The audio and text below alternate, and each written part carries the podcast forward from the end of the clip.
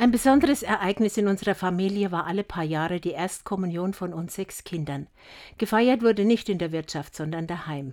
Das Elternschlafzimmer wurde ausgeräumt und zwei Tapeziertische aufgestellt. Wenn die Stühle nicht ausreichten, wurden von der Nachbarin einige geliehen. Das absolute Kommunionessen war Zunge mit Nudeln und Kapernsoße. Ein herrliches Essen. Zum Kaffee gab es dann selbstgebackene Torten, die am Samstag von Hand gerührt, geschlagen und künstlerisch verziert wurden. Küchenmaschine gab es keine, nur ein kleines Handrädchen mit einem Quirl für die Sahne. Zur Feier des Tages bekam ich noch eine Festfrisur. Meine Haare wurden mit Zuckerwasser auf Papierröllchen gedreht. Ich sollte ja schön sein mit meinen Locken.